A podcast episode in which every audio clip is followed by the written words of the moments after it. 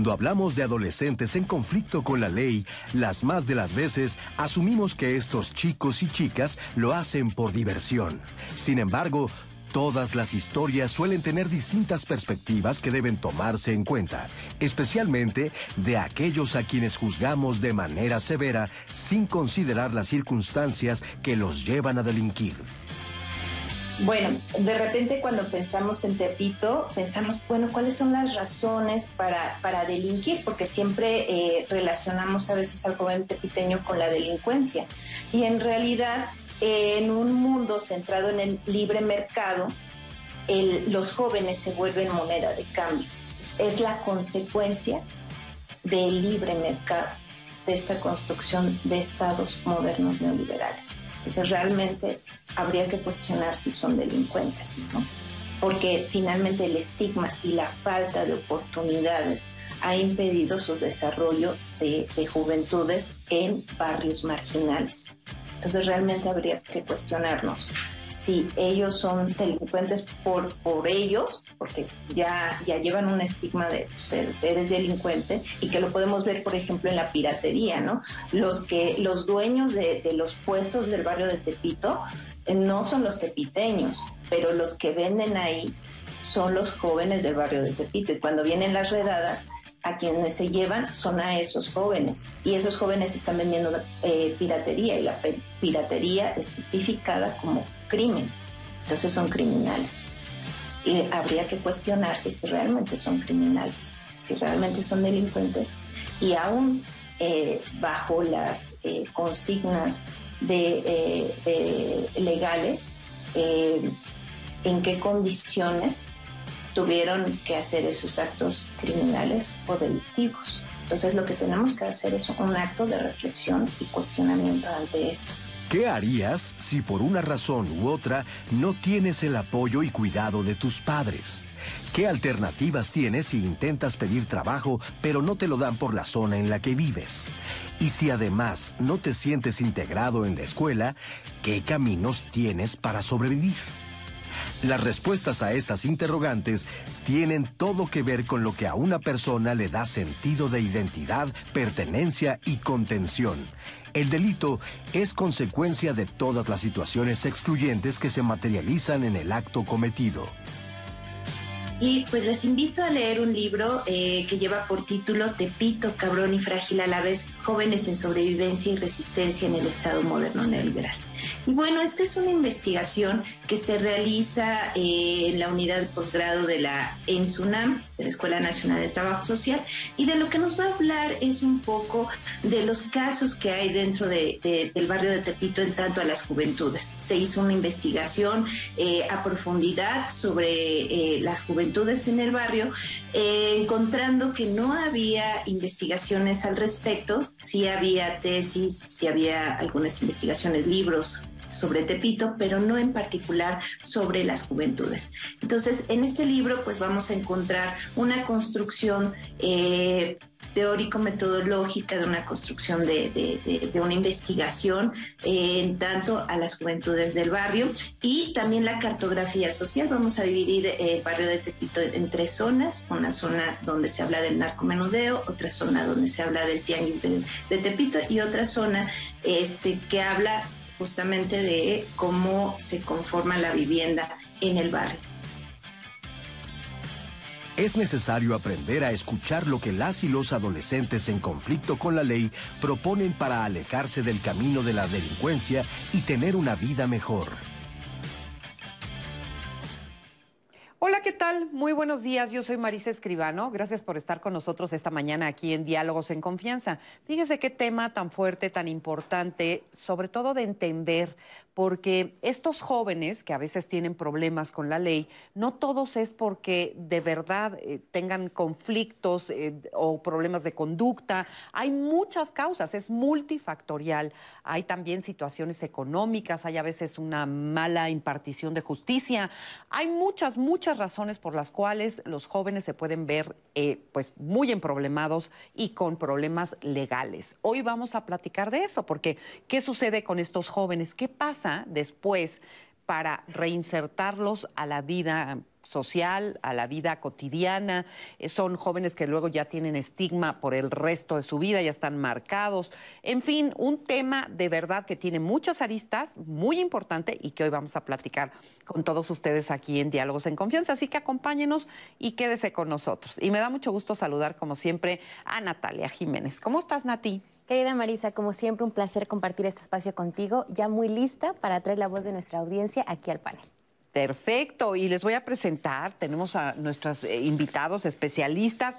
Hoy está con nosotros Corina Giacomelo. Ella es maestra y doctora en estudios latinoamericanos, es integrante del Sistema Nacional de Investigadores, es profesora investigadora del Instituto de Investigaciones Jurídicas de la Universidad Autónoma de Chiapas, es consultora nacional e internacional en materia de género y acceso a la justicia del sistema penitenciario, de políticas de drogas, de adolescentes en conflicto con la ley y también trata temas sobre los derechos de la niñez. Wow, Corina, muchas gracias por estar con nosotros. Buenos días, gracias a ustedes por la invitación. Muchas gracias. Bueno, y también está con nosotros Jimena Cándano Conesa. Ella es maestra en Administración Pública y de Fundaciones, es directora de la Fundación Reintegra, organización que trabaja a favor de la prevención del delito y de la reinserción social de jóvenes que tienen justamente conflictos con la ley. Bienvenida. Muchísimas gracias. Gracias a ti, Jimena. Y también saludamos esta mañana a Rocío Calixto Rodea. Ella es licenciada en trabajo social, es especialista en modelos de intervención en trabajo social con jóvenes y labora en Fundación Renacimiento y en Hospital General el doctor, doctor Gregorio Salas. Bienvenida. Buenos días, muchas, gracias. Muchas gracias, Rocío. Muchas gracias. Y bueno, como estábamos viendo, es un tema difícil, ¿no? ¿Por qué, Jimena? Pues es un tema muy complicado, primero porque es un tema del que no se habla.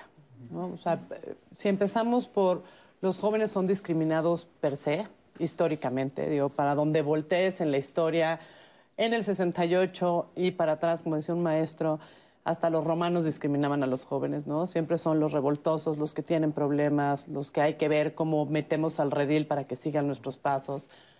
Empezando por ahí, viven una discriminación durísima. Si además pensamos en nuestros jóvenes que no tienen oportunidades, históricamente a nivel política pública, a nivel sociedad, los hemos ido segregando, los hemos ido haciendo un lado y les hemos ido quitando todas estas oportunidades. Y por el otro lado, hemos generado en las últimas tres, cuatro décadas un país muy violento, donde la violencia y, la delincuencia se han normalizado totalmente en la gran mayoría de nuestras comunidades. Ya no es un tema de clase alta, media, baja, es un tema generalizado. ¿no? Digo, veíamos ahorita eh, la, piratería. Y si tú haces una encuesta, la gente en general no considera la piratería un delito. Y es un delito que se castiga al que vende y al que compra. Y hay mucha gente muy educada que compra piratería. Entonces, los chavos han, y las chavas han ido normalizando esta violencia en la que ellos viven, que la viven en la escuela, en su casa, en la comunidad y, por supuesto, en su día a día. Entonces, ellos la introyectan y después la viven. Y cuando están en conflicto con la ley, otra vez vuelven a ser estigmatizados, vuelven a ser hechos a un lado. Y volvemos a peor tantito, ¿no? Peor tantito y con políticas públicas que no están hechas para apoyarlos. Entonces, volvemos a segregarlos y pues, lo único que generamos es un sector de la población que no encuentra su lugar. Y pues tenemos que trabajarlo desde casa, desde escuela, desde comunidad y sobre todo desde políticas públicas y gobierno que, que, históricamente ha abandonado esta población. Sí, y uno pudiera pensar que quizá este, pues los adolescentes, los jóvenes en las grandes ciudades están más maleados, pero la verdad es que eh, también en, hasta en comunidades se da este, este problema. Tú que has trabajado con todo eso, cuéntame cómo lo ve, cómo, cómo se vive a nivel de, pues de, en todos lados, no nada más en las grandes ciudades.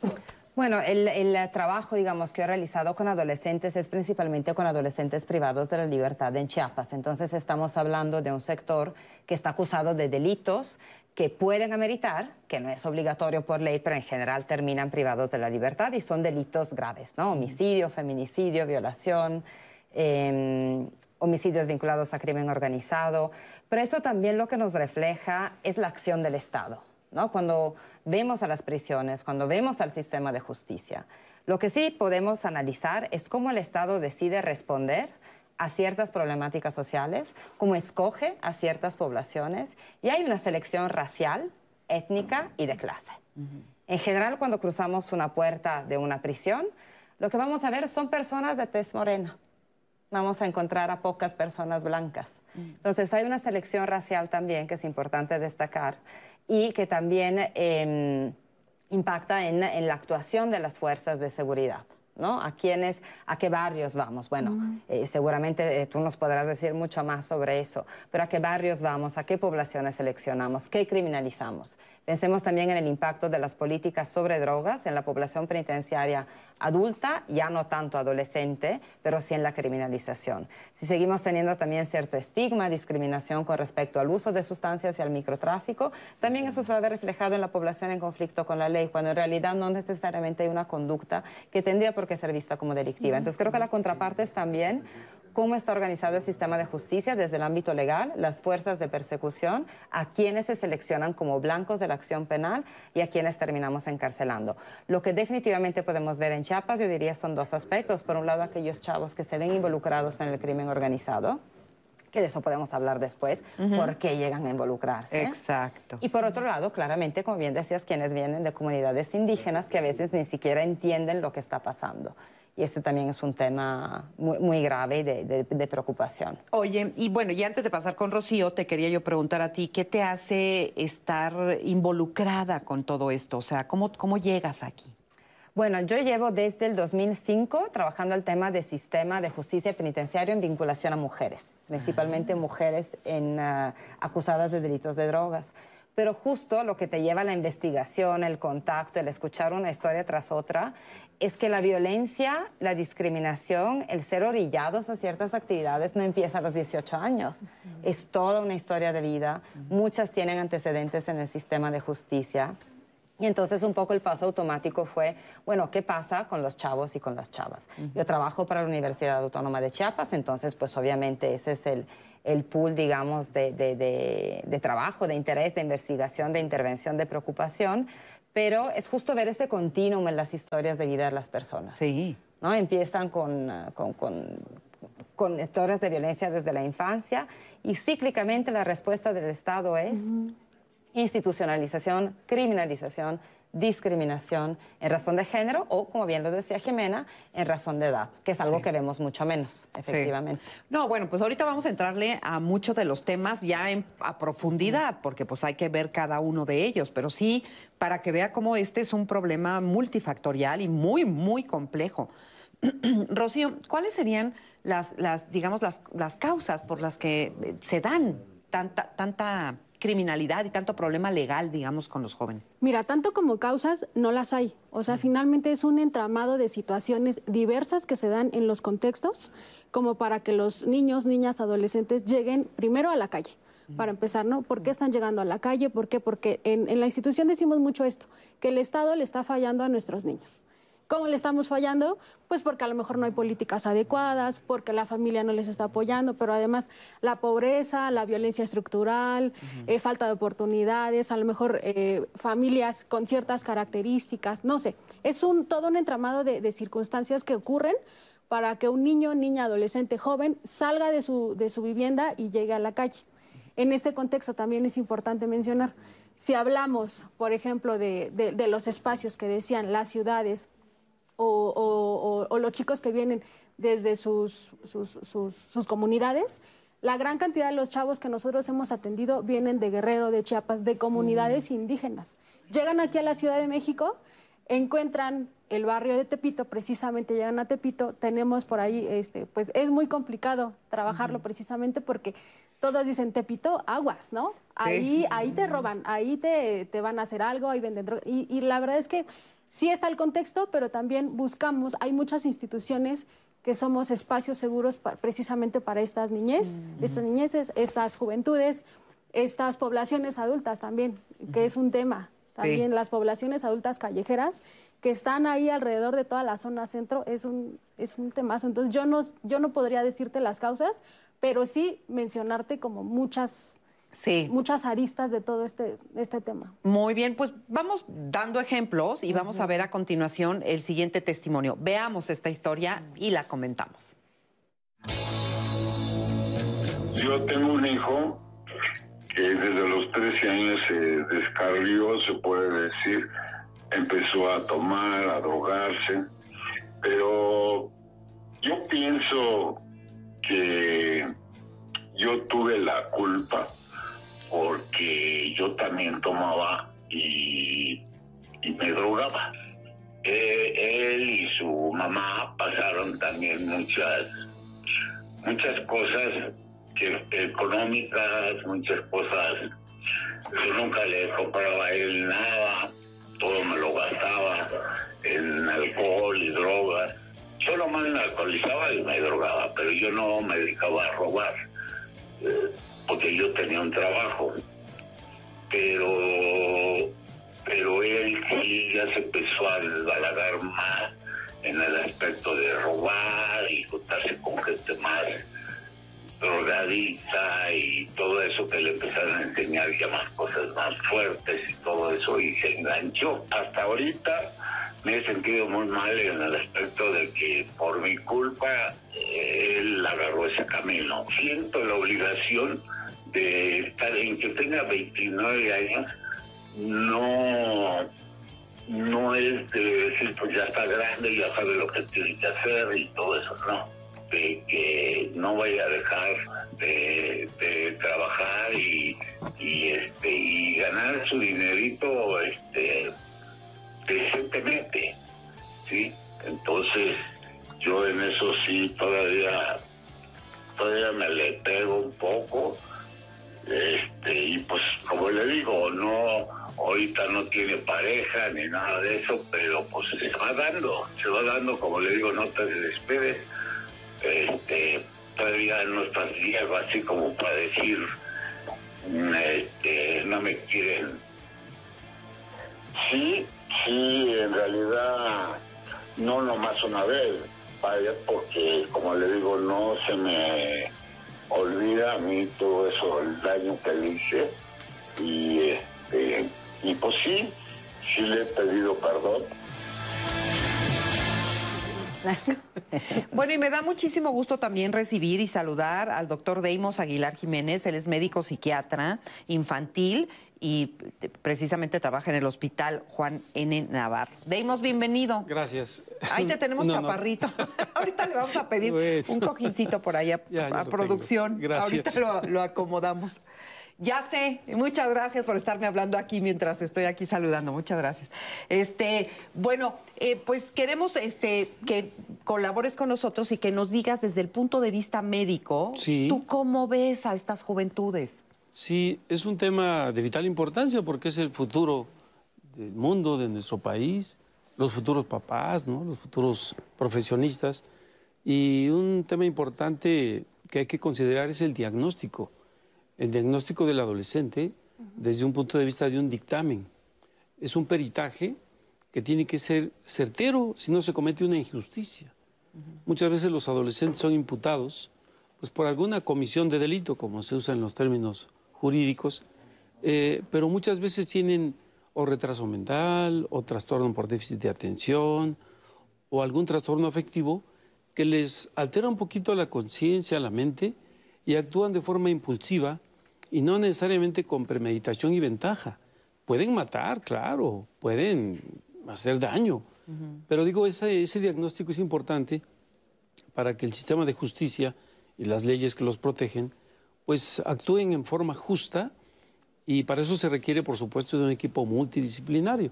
Psicología, neuropsicología, neuropediatría, psiquiatría, trabajo social, por supuesto, para abordar la cuestión de la familia pero sí es un tema muy delicado que tiene que manejarse con, esta, eh, con este abordaje integral.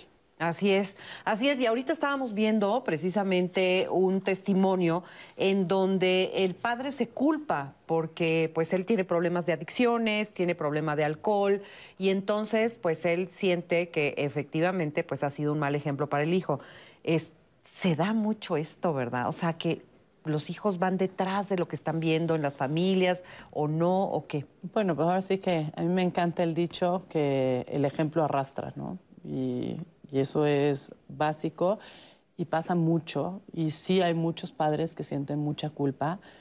No necesariamente es únicamente la conducta del padre o la madre lo que lleva a él o la adolescente a cometer un delito o a cometer conductas antisociales, volvemos a lo mismo, es multifactorial, pero sí, sin duda, el ejemplo de los padres tiene muchísimo que ver. Sí tenemos muchos jóvenes donde el padre o la madre o el tío o el abuelo consumían sustancias y fueron quienes los introdujeron al consumo de sustancias. Y aunque bien, como decía Rocío, no hay causas estrictas en las que sepamos que te van a llevar a delinquir, sí hay focos rojos que sabemos que si atendemos reducen el riesgo. Uno de ellos son las adicciones, el otro es la comunicación, el otro es la relación familiar y el tener un, lugar contenido, ¿no? Y entonces, pues sí, muchas veces si los padres están en conductas de riesgo, pues es mucho más fácil que los, que los hijos la sigan. Y además, sí es cierto y existe. A mí, a mí algo que se me hace muy importante es que luego somos muy fáciles para criminalizar, ¿no? Este, los jóvenes son el brazo armado del narcotráfico, ¿no? Y entonces, yo, ayer leía yo la primera del Reforma y eh, captan a jóvenes para el crimen organizado. Sí, puede ser que sí, no son la mayoría, no es la realidad y no todos los jóvenes que están en la calle son halcones y están vinculados al crimen organizado, es otra forma de discriminarlos.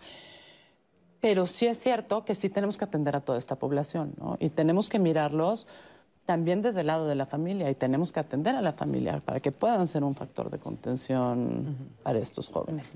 Entonces, sí, la culpa existe, pero también tenemos que trabajar esa culpa para que se convierta en un motor para el cambio. Porque si nada más se queda en la culpa, pues no logramos nada. Nosotros sí trabajamos todo el tiempo con los familiares. O sea, nuestros chavos tienen que venir con algún adulto que lo acompañe porque si no tienes ese acompañamiento, la realidad es que el cambio va a ser mucho más difícil. Eh, eso, eso me gusta, eso que dices, porque eh, justamente mi pregunta a continuación es si eh, lo que les falta a estos adolescentes es alguien que los mire, alguien que los vea, alguien que los ame, que los entienda. Mira, yo creo, retomando también lo que decía Jimena, lo que decía el testimonio, hay los que se, lo que se conocen como experiencias adversas en la infancia, ¿no? Son nueve, once rubros. Y sin duda el tema de las adicciones, así como la privación de la libertad de los padres, es un factor que eh, puede orillar a las chicas, a los chicos, a eh, verse en situaciones de vulnerabilidad y entonces a tomar ciertas conductas. Lo que es importante es no verlo de manera determinista, ¿no? Tengo a mi papá en la cárcel, por ende voy a terminar privado de la libertad. No es cierto. No hay ningún estudio, ninguna evidencia que muestre que una experiencia adversa en la infancia sea sinónimo de destino. ¿Qué es lo que puede hacer la diferencia entre una experiencia individual de vulnerabilidad, de enfrentamiento a estigma, a empobrecimiento, a cambios en las relaciones emocionales, a exposición a toda una serie de situaciones, de alguna manera como lo vimos con COVID, ¿no? Cuando llega un hecho disruptivo en tu vida que causa mucho dolor, que te deja un poco así eso, expuesto a, cambios, a incertidumbre. Bueno, ¿qué es lo que hace la diferencia entre esa experiencia vivencial, entre esa familia que per se es vulnerable? También por qué llegaron a consumir sustancias los papás. En general, atrás de una dependencia no hay historias bonitas. Hay historias a veces de exploración, también de búsqueda del placer. No se trata de ninguna manera de estigmatizar las sustancias y su uso. Pero en general, para llegar a desarrollar el alcoholismo, dependencia de cocaína, de lo que sea, en fin, no hay historia bonita atrás.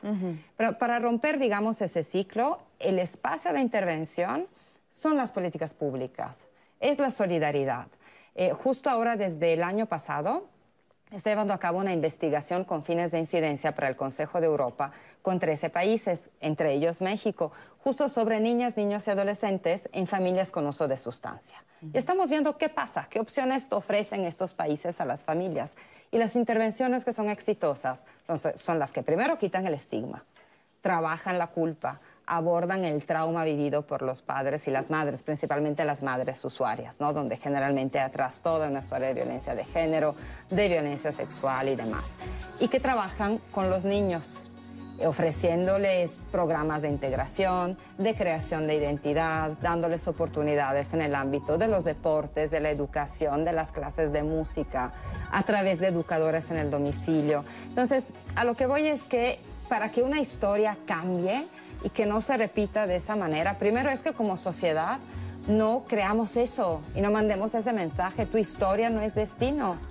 Muy bien. Bueno, vamos a seguir platicando de ello, pero vamos a ir una pausa, no sin antes, este, ya no te queda casi tiempo, Minati. Pero les quiero recordar a toda nuestra audiencia que estamos completamente en vivo en Facebook, en Twitter, en YouTube. Ahí yo voy a estar muy pendiente leyendo sus comentarios y también sus llamadas al 55 51 66 40 00. Participen como Claudia Franco que nos dice, participemos de alguna forma para sacar adelante a nuestras futuras generaciones. ¿Cuáles son los factores de protección? Regresando de esta pausa.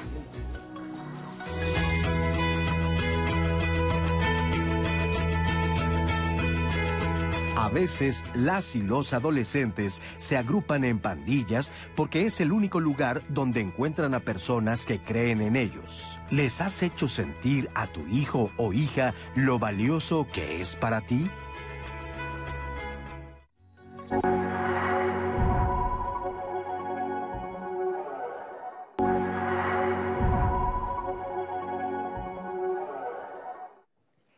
Gracias por estar aquí con nosotros. Estamos completamente vivo aquí en Diálogos en Confianza y yo los invito a que mañana miércoles nos acompañen porque vamos a tener un tema que seguramente nos va a ayudar a todos nosotros.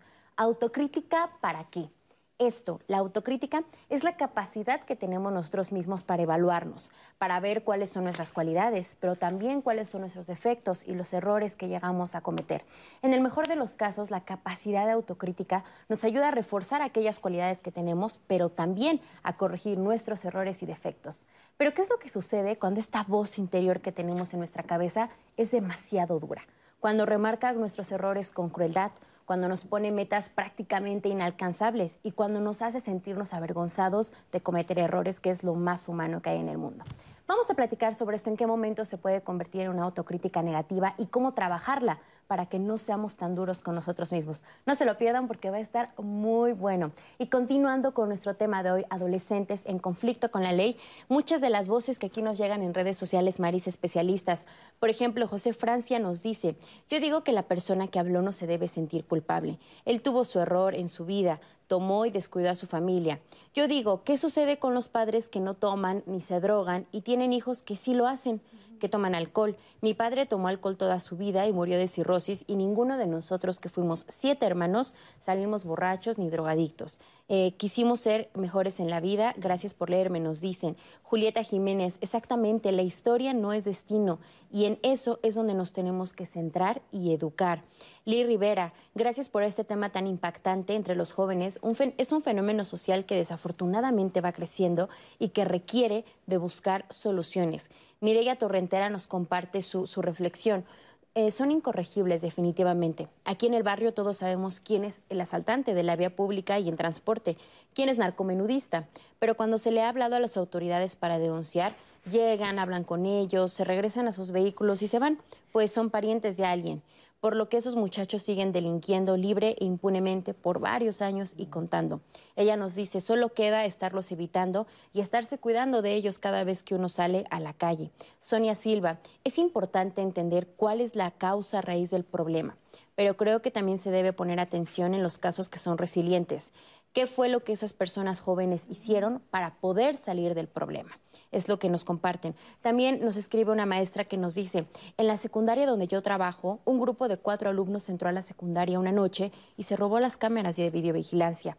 ¿Qué sugerencias dan los especialistas para atender la situación? ¿Qué pasa si tú, como maestra, como ciudadano, te das cuenta de un adolescente o un joven que está delinquiendo? ¿Qué es lo que se puede hacer? ¿Cuál es nuestra parte también de responsabilidad? Por supuesto que vamos a platicar sobre esto a lo largo del programa. Vamos a ver ahora una entrevista que se le hizo a la profesora investigadora Sofía Cobo del Instituto Nacional de Ciencias Penales es diferente juzgar a un menor de edad que a un adulto porque justamente desde las reformas constitucionales en la materia, concretamente en 2005, se crea este sistema. Es un sistema especializado, es un sistema integral de justicia penal para adolescentes. Y yo creo que la clave está en integral. A diferencia del adulto, el adolescente no solamente es juzgado desde un enfoque represivo, ¿no?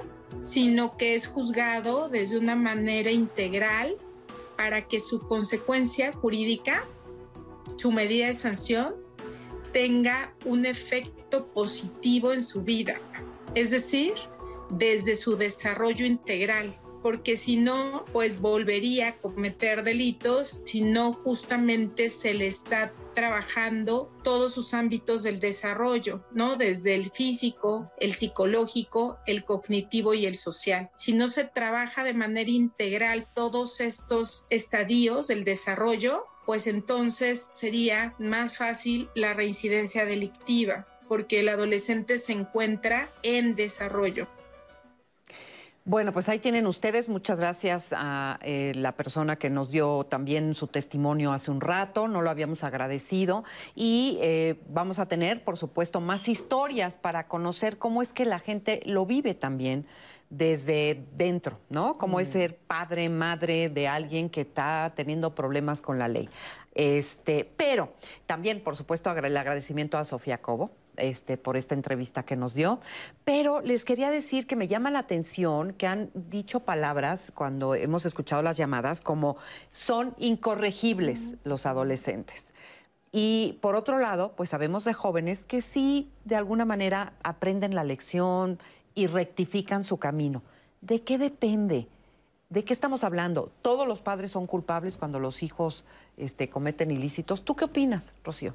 Yo no los llamaría culpables. Finalmente, como lo mencionábamos desde hace rato, tiene que ver un montón de circunstancias diferentes y cómo nos van a afectar a cada una de las personas. Tomemos en cuenta también nuestra propia personalidad, mm. la historia de vida que llevamos, etcétera. Creo que es importante en este sentido, eh, como lo comentaba el doctor, es importante que tengamos valoraciones adecuadas. Con el comentario, lo, lo hilo con el comentario del de, las personas que nos están viendo que dicen son incorregibles. A lo mejor lo considera incorregible porque no se ha dado cuenta, no se ha percatado que tiene algún tipo de trastorno psiquiátrico. Si desde ahí no lo estamos atendiendo, pues lo más cómodo, perdónenme la expresión, lo más cómodo es eso, decir que es incorregible y no atenderlo. Lo estamos identificando, pero además no estoy buscando ayuda. Puedo acercarme a la escuela, están un montón de instituciones en, este, de salud, de salud mental, eh, instituciones educativas, em, mm, los centros los centros recreativos, deportivos, culturales, o sea, alternativas tenemos. Lo importante es que también como papás pues nos demos esa oportunidad de acercarnos a ellos, conocerlos y sobre todo que, nos vinculemos bien con la crianza positiva, ¿no? Creo que eso es fundamental. En las escuelas eh, o, las historias de vida de los chicos que nosotros atendemos, nos damos cuenta que a veces los papás Mm, tomaban ciertas acciones o ciertas medidas distintas para una conducta igual. Es decir, por ejemplo, cometía alguna, no sé, alguna travesura y dependiendo mi estado de ánimo, no, lo voy, no le voy a decir nada. Y a lo mejor en otro momento no estoy como tan bien emocionalmente y le pego. ¿no? Entonces, ahí obviamente ellos no están identificando límites, no se están percatando de que lo que hicieron o no estuvo bien o estuvo mal. Entonces creo que tiene mucho que ver también como papás cómo nos estamos vinculando con ellos. Sabemos que la, situación en, en, la calle, en el trabajo es muy complicada, sí, pero a lo mejor brindarles tiempos de calidad a nuestros, a nuestros chicos, acercarnos a los profesores, a los profesionistas. Ellos nos van a dar alguna alternativa. Hoy las escuelas, por ejemplo, ahorita que lo estás mencionando, las escuelas sirven de contención, las escuelas sirven, este, es decir, los chicos, los adolescentes y las adolescentes que van a escuelas, este, están mejor contenidos para evitar este, ser víctima de de pues la tentación y del delito o no tiene nada que ver? En mi experiencia sí. Eh, desde Fundación Renacimiento trabajamos en constante coordinación con las escuelas. Cabe mencionar que todos los chicos que tenemos actualmente en la fundación están inscritos en escuelas regulares. Ah, qué bueno. Entonces, trabajo social en este sentido tiene toda la vinculación con las escuelas y la escuela, este, desde los profesores directivos, trabajo social, psicología, trabajo social y toda la institución, atendemos un caso particular y vemos como cuáles serían nuestras alternativas. Entonces, finalmente es trabajo en equipo. En equipo, totalmente. O sea, tiene que ser multifactorial. Perdón, yo brincando al, tema anterior de son incorregibles, sí me gustaría aclarar que yo creo que hay dos partes. Una es la total impunidad en la que vivimos en este país, que esa no es culpa de la o el chavo que está delinquiendo ni de la víctima, ¿no? Pero pues, si la policía no lo detiene y no se activan los mecanismos necesarios, pues esa persona va a seguir ahí y claramente no va a poder ver el error en el que está y poder cambiar su visión. ¿no?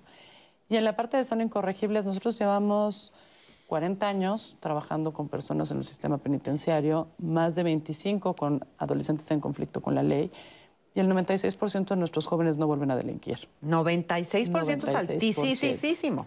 Es altísimo, atendemos más o menos al 60% de la población de jóvenes que cometieron un delito y están cumpliendo medida en libertad en la Ciudad de México. ¿Y todo tipo de delitos? Son delitos de cualquier tipo, menos crimen organizado y secuestro, porque son delitos que ameritan prisión y nuestro modelo está hecho para adolescentes que están empezando en esta cadena delictiva, pero sí atendemos homicidios, sí atendemos violación, sí atendemos, o sea, un chorro de delitos que son muy pesados. Asalto, asalto, este, tentativas de homicidio, de robo. Con ¿Y, ¿Y qué, has notado algún factor común? O sea, ¿qué, qué, pasa con estos chavos que sí se quieren este, reinsertar a la sociedad? Primero, nosotros creemos, y suena muy simple, que lo más importante para ellos es que cuando llegan con nosotros los vemos. Los vemos como personas, los tratamos como seres humanos que valen la pena y que son importantes. Y mucho de lo que nosotros les decimos es, tú puedes hacer lo que tú quieras, nosotros te vamos a ayudar a que puedas planear ese proyecto de vida y nosotros creemos en ti. Y nosotros creemos que tú puedes cambiar México. Y nosotros cambiamos México a través de ti. Entonces, ¿cómo le hacemos? Y todo el tiempo acompañados de algún familiar o algún adulto que los acompañe, que también entra en este mismo proceso. Hacemos diagnósticos muy especializados, tenemos un equipo multidisciplinario y durante todo el tiempo que cumple su sentencia, porque somos la única organización autorizada para que los y las adolescentes puedan cumplir, cumplir su sentencia completa con nosotros en lugar de con el gobierno de la Ciudad de México todo el tiempo que están cumpliendo sentencia están con psicólogos, con trabajadores sociales, eh, con actividades lúdico-recreativas, con apoyo para la escuela, con talleres de capacitación laboral, o sea, pero además es un traje muy a la medida. Pero nosotros ya estamos convencidos que lo más importante es esta parte de tú vales. O sea, un chavo que nunca nadie lo ha volteado a ver, porque las escuelas sí son un factor de protección muy importante, pero también pueden ser un factor de riesgo muy importante cuando las autoridades escolares no voltean a ver a los chavos y cuando hay violencia intrínseca desde los maestros y desde los chavos. Sí. Justamente nos escribe una maestra, Laura Guayo, que nos dice, invariablemente los chicos con una educación permisiva, con ausencia de padres, son los que tienden a caer en estos comportamientos antisociales. Es mi experiencia de vida y lo que he observado en mi entorno. Pero acercándose a ellos, reaccionan favorablemente.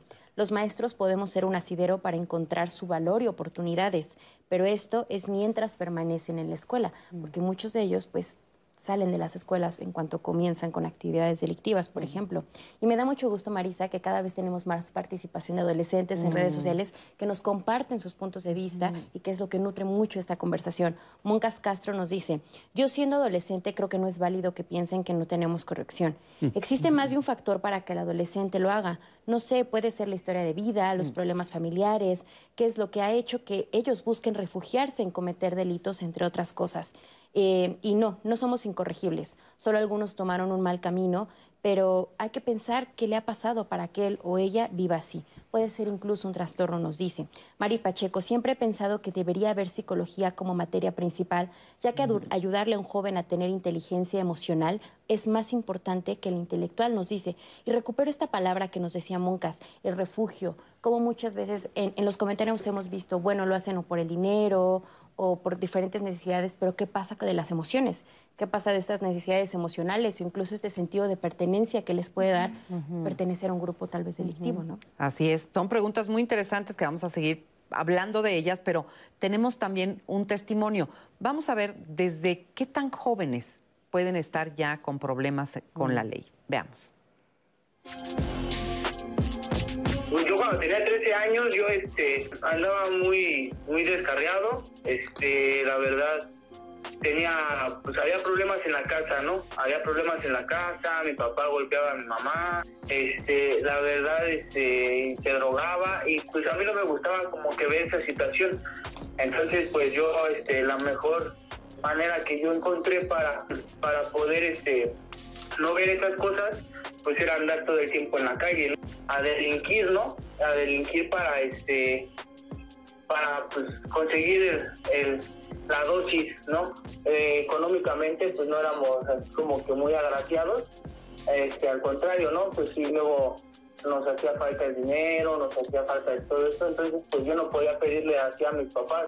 Pues yo empecé a, conocer a más que se subían a robar a los mitos, que robaban a las personas así, a los transeúntes, este, que se robaban los carros. E igual, o sea, fue decirles, este, ¿qué onda? Pues la verdad, este, yo quiero subirme a chambear con ustedes y, empezar a, delinquir, la neta, este, porque yo veía que, o sea, nosotros, yo tenía dinero, pero yo veía que los demás pues traían más cosas, ¿no? Y aparte también pues ya era así como que para drogarme más, ¿no? O sea, fue este, fue más también por esa situación. Ah, cuando yo cuando yo era menor, este, yo fui juzgado por este por robar a una persona con mis amigos y este y pues amedrentarla con con la pistola, o sea, que quité sus pertenencias con, con la pistola y pues sí le pegamos a las personas que le robamos. Sí, yo recibí un balazo en la pierna derecha, bueno, en la pantorrilla derecha y me, me perforó la espinilla. Fue este, por causa igual en un este en un robo, este, nos corretearon y me dieron un balazo. Pues sí, sí, sí fue mucho daño que les hice a, a mi familia, ¿no? Este, la verdad, yo, yo, yo, pues no me gustaba ver la situación de, que tenía yo en casa y la verdad, este, pues yo preferí irme a la calle. Según yo, para pensaba que para no hacerlo sufrir o para que no, este, no, pero pues yo sé que sí le hice mucho daño a mi mamá, a mi papá, este, a, ellos, este, porque pues siempre estaban preocupados, siempre pensando en que no me fuera a pasar algo, pensando en que no, ya no me vean matado. Sí les hice mucho daño. El día de hoy pues sí me arrepiento de haberlos dañado tanto, este, de que hayan sufrido pues por mis consecuencias que, que viví, ¿no? O sea, este, el día de hoy sí pienso en, en poder estar más tranquilo en la vida, en poder este, ser feliz, este, en poder, este, no sé, echarle ganas a tener mi mis cosas, ¿no? Una familia, una casa, este, poder vivir en paz. Bueno, y vemos este testimonio, a quien agradecemos por supuesto que nos haya compartido su historia, pero los escuchamos y lo vemos y no puedo dejar de ver que una cosa lleva a la otra, que lleva a la otra, que lleva a la otra, ¿no? ¿A qué me refiero? Él primero vive una situación familiar terrible, de golpes, de maltrato, de situación de violencia, que lo lleva a consumir drogas, a quererse evadir de esa realidad, que lo lleva a delinquir para poder, este, tener eh, pues, esa droga a la mano y que y entonces es una cadena que cuesta mucho trabajo romper, ¿no? Este, emocionalmente, médicamente, en términos de salud, ¿cómo lo ves? Eh, importante porque finalmente en cuestiones de salud la prevención sale mucho más barata, ¿no? En todos los sentidos, ¿no? Y aquí habría que considerar tres aspectos, ¿no? La infancia, esa etapa tan bella que se descuida, violencia, maltrato, todos los factores de riesgo que desafortunadamente eh, impiden que el niño pueda tener una buena autoestima y pueda valorarse. Son los delincuentes los que tienen un enorme vacío, una enorme necesidad de afecto que los hace infelices. Y pues hasta como una ley, el que es infeliz quiere que los demás sufran. Es una especie de no veo quién me la hizo, sino quién me la paga. La otra cuestión, Marisa, eh, amigos, amigas, es eh, la figura de autoridad. La figura de autoridad muchas veces no es competente, o sea, me refiero a los padres, ¿no? Son eh, amigos, son cuates de sus hijos, se van con ellos al relajo y en consecuencia es muy difícil que ese joven, ese, ojalá no delincuente, pero posible delincuente, no desarrolle un código ético no tiene un código ético. A muchos adolescentes en la consulta les pregunto, ¿qué reglas tienes? Mm, ¿Reglas? ¿Qué es pues, eso? Pues ninguna. Y le pregunto al papá, hablando de figura de autoridad, señor, ¿cuáles son sus reglas que lo rigen? Mm, está igual que el hijo. O sea, son personas con un desarrollo moral muy inmaduro, muy insuficiente, que se rigen con las reglas que existen. Y ya es ganancia. Porque por lo menos respetan el alto, no hurtan, no roban pero no de principio. Y es eso en lo que hay que trabajar con estos jóvenes. ¿no? Y finalmente, en cuestión de incorregible, seguramente que los criminales adultos sí son incorregibles, porque salen de la cárcel y vuelven a delinquir. Algunos. En fin, creo que es una cuestión que habría que Ahorita aquí se analizar. van a ¿no? echar. Pero a lo que voy es que la mayoría de jóvenes, por mi experiencia y conocimientos, son corregibles.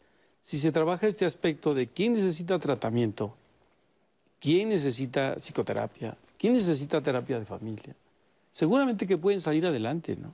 Y podrán ser reinsertos. Pero para ti, o sea, es, mucho más fácil que el adolescente, digamos, eh, se pueda reinsertar Por que el adulto que sientes que ya está echadito a perder. Considero que no. ¿Sí? Pero ¿O no? yo, yo quisiera regresar un poco antes de hablar de Considero los no. adultos, donde no coincido, pero esa es la idea también Sí, de claro, dialogar en confianza. Claro. Pero regresar al testimonio, eh, celebrar a quien lo compartió, es, es- no es fácil compartir algo así. Y me recordó a varias niñas con las que hablé en centros de tratamiento de adicciones, los famosos anexos, que son centros de privación de libertad arbitraria. La historia, y no es para banalizar la unicidad ni el dolor de cada historia, pero digamos, el, el- el- el guion general era abuso sexual en la primera infancia, tres, cuatro años, el abuelo, el padrastro, el primo, el tío. La culpabilización de tú lo provocaste, tú lo hiciste. El buscar la calle como espacio para buscar otro tipo de pertenencia. ¿no? Recuerdo una chica en un, en un cerezo, ella ya adulta privada de la libertad, diciendo, pues yo en la calle me protegieron más que en mi casa. Y el involucramiento en relaciones de género asimétricas y violentas, el desarrollo del uso de sustancia, pero también el reclutamiento a los 8, 9, 10, 11 años por el crimen organizado, un entrenamiento creciente que hacía que a los 13, 14 años ya tuvieran un buen desempeño profesional, por decirlo así, y que a los 20 estén enfrentando sentencias de 100 años.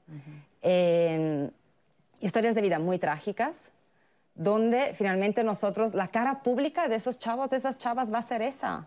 Vendió drogas, se prostituyó, eh, mató, pero que ahí atrás está toda esa historia que generalmente no se cuenta y donde encima el chico se siente culpable de lo que le pasó. Y a la hora de preguntarle a estas, ya no a las niñas que estaban en esos centros de tratamiento, donde de alguna manera estaban también tratando de, de protegerse del cártel, pero ya con las mujeres que estaban privadas de la libertad, que tenían también ese antecedente de sicarias, a la pregunta, ¿y el Estado dónde interviene en todo eso? Te violaron, te saliste a la calle, no fuiste a la escuela, te involucraron, o sea, fuiste víctima de violación, de las peores formas de trabajo infantil, de todo.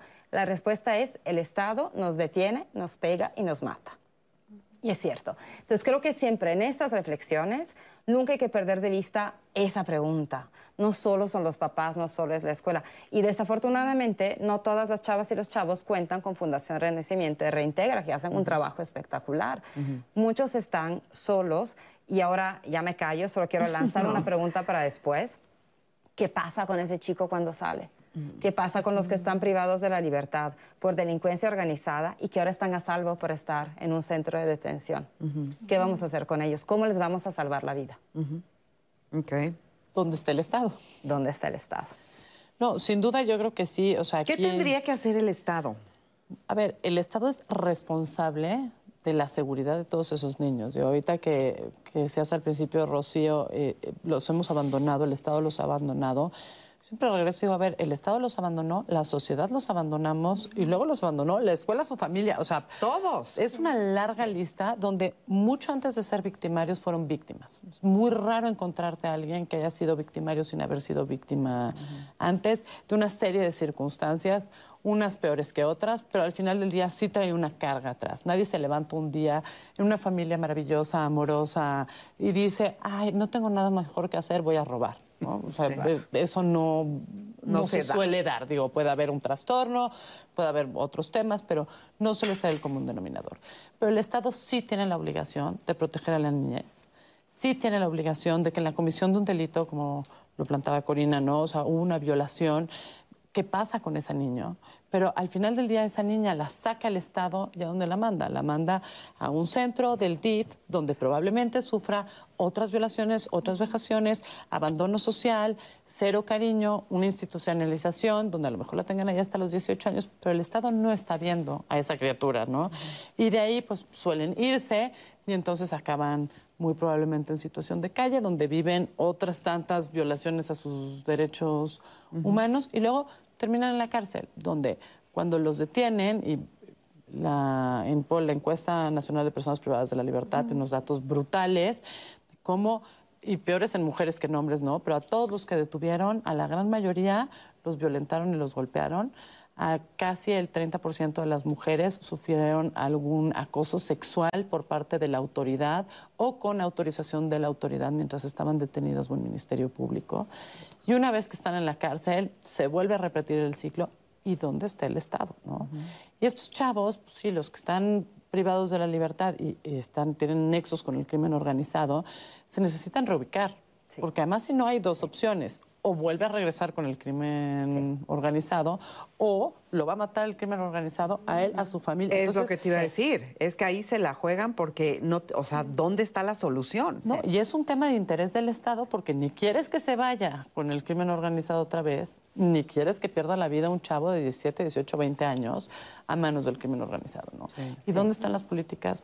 No existen, porque los presos no votan, porque los jóvenes no votan, porque no nos interesa hacer políticas que generen estos cambios porque no dejan votos. Y lo que sí decimos es, vamos a meter a la cárcel a todo mundo y entonces tenemos un Estado punitivista que a la menor provocación, o sea, le pegaste un perro, a ver, estoy en contra de la violencia animal totalmente, pero no voy a meter a la cárcel a alguien por violencia animal, ¿no? O sea, la cárcel es el último eslabón, eslabón y el último, la última opción cuando es una persona que verdaderamente pone en riesgo la integridad de la sociedad. No debieran estar ahí las personas que roban, no debieran de estar ahí las personas que pudieran recibir un tratamiento psiquiátrico. Pero ¿por qué llegan estos jóvenes desprotegidos y abandonados a delinquir?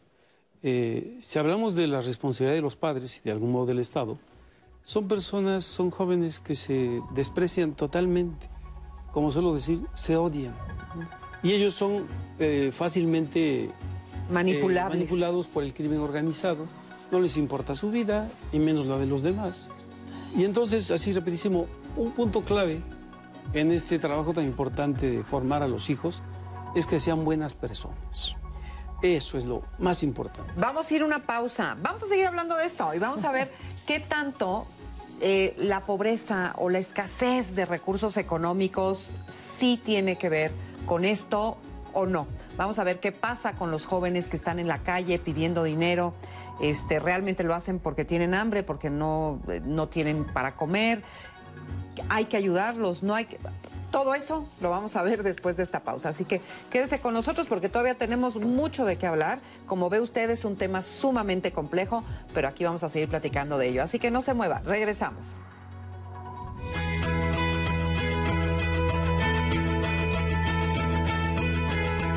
Todas las personas necesitamos un proyecto de vida.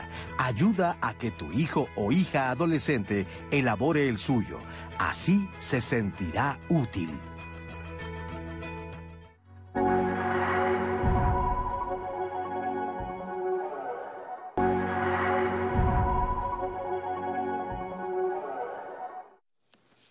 Y estamos de regreso aquí en Diálogos en Confianza. Gracias por continuar con nosotros. Y yo los invito a que el próximo martes no se pierdan la emisión. Vamos a hablar sobre qué es lo que pasa en la familia después de una infidelidad. Por lo regular, cuando hablamos de este tema, siempre lo pensamos desde el rubro de la pareja. Pero ¿qué pasa con los hijos? ¿Qué pasa cuando son las hijas y los hijos quienes descubren la infidelidad?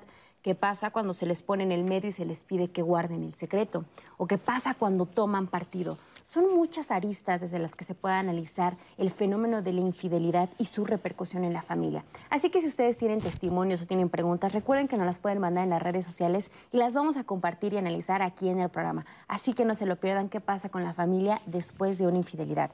Y como usted sabe, cada martes dedicamos un espacio de nuestra emisión para pedirle su colaboración en caso de que tenga información sobre las personas que le voy a mostrar a continuación. Han desaparecido y sus familiares y amigos están en su búsqueda. La primera fotografía es la de Osvaldo Galván López. Él fue visto por última vez en la colonia Loma Larga, en Progreso Industrial, en el municipio de Nicolás Romero, en el Estado de México. Fue visto por última vez el 13 de marzo de 2022. En este momento ve la fotografía de este joven en pantalla, Osvaldo Galván López, y en caso de tener información sobre su paradero se puede comunicar al 55 56 74 79 02. Asimismo pedimos de su colaboración para localizar a Luis Ángel Fuentes Domínguez. Él fue visto por última vez en el barrio de San Miguel, en el municipio de San Miguel Atenco, en el Estado de México, el 14 de octubre de 2018.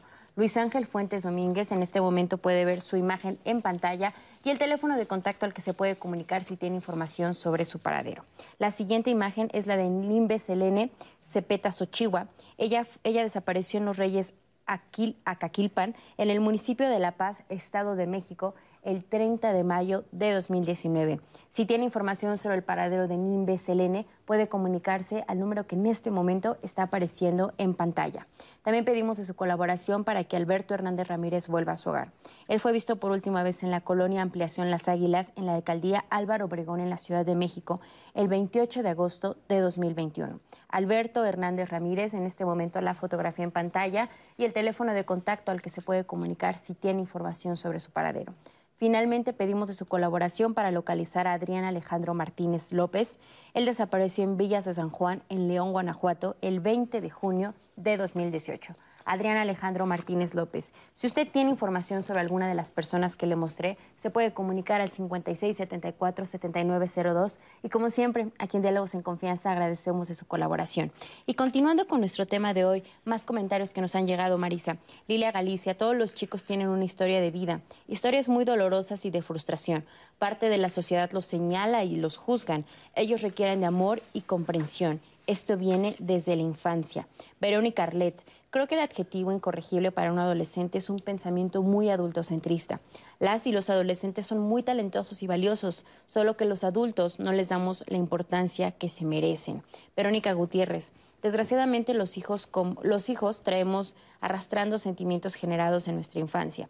No todos tenemos la capacidad de resolver o sanar nuestras heridas. Considero que las conductas negativas son una forma de pedir auxilio de forma equivocada.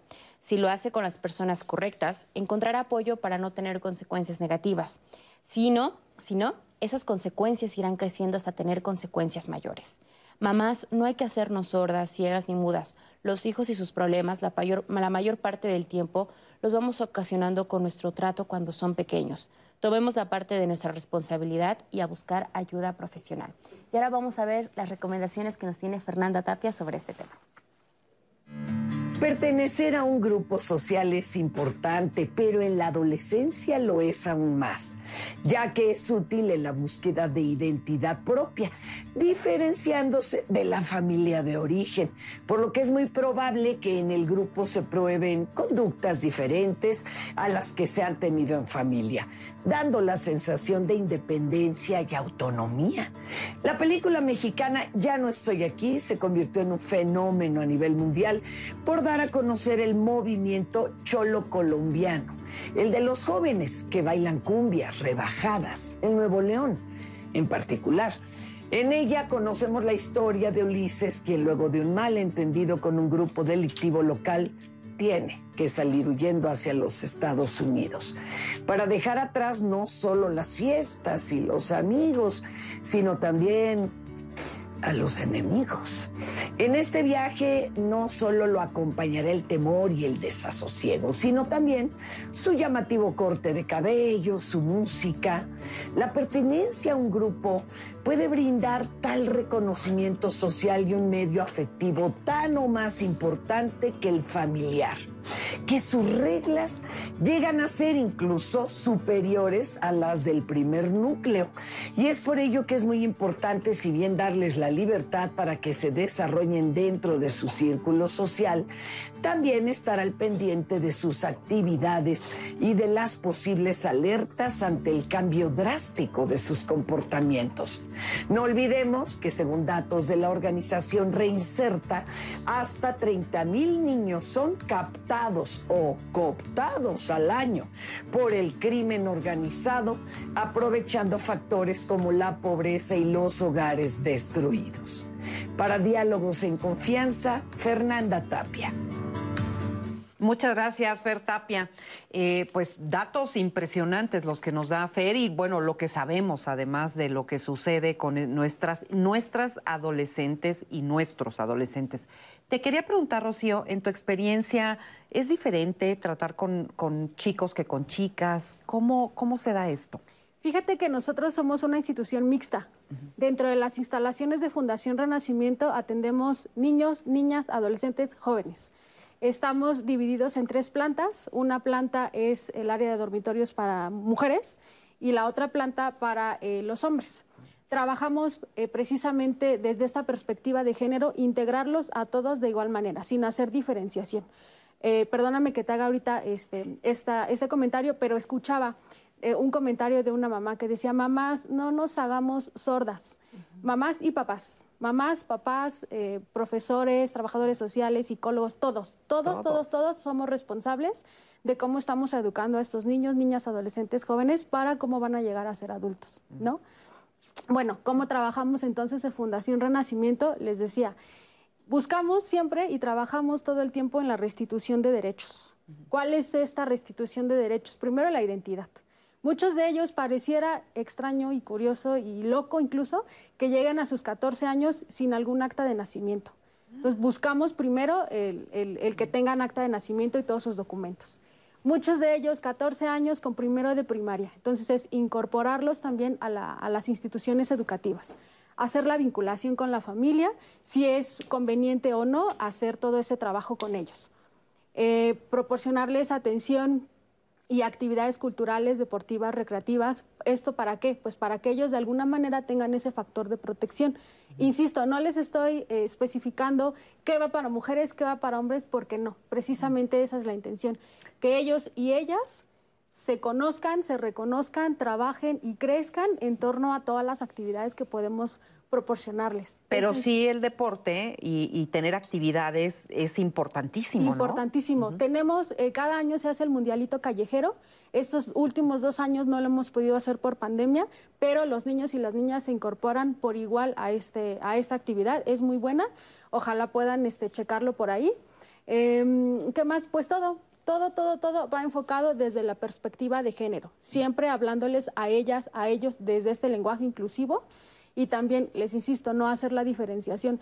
Es decir, las niñas no son las únicas encargadas de la limpieza de la casa, para nada. Mm. Niñas y niños lo van a trabajar por igual. no, no hay danza única y exclusivamente para niñas. El niño que se quiera incorporar, bienvenido Así lo estamos trabajando. Ay, así debería ser el mundo en general, ¿verdad? Pero a lo que me refería también es si, eh, no sé, no sé si hay datos, me imagino que sí, si es más fácil reinsertar niñas que niños, este, si eh, el, aspecto del género tiene algo que ver con, con, la, eh, la, capacidad o no de, de delinquir o de, no sé, datos así que tengan que ver con el género o no? Bueno, normalmente el 95% son hombres y el 5% son mujeres, tanto en adolescentes como en adultos, de las personas que están cumpliendo alguna sentencia.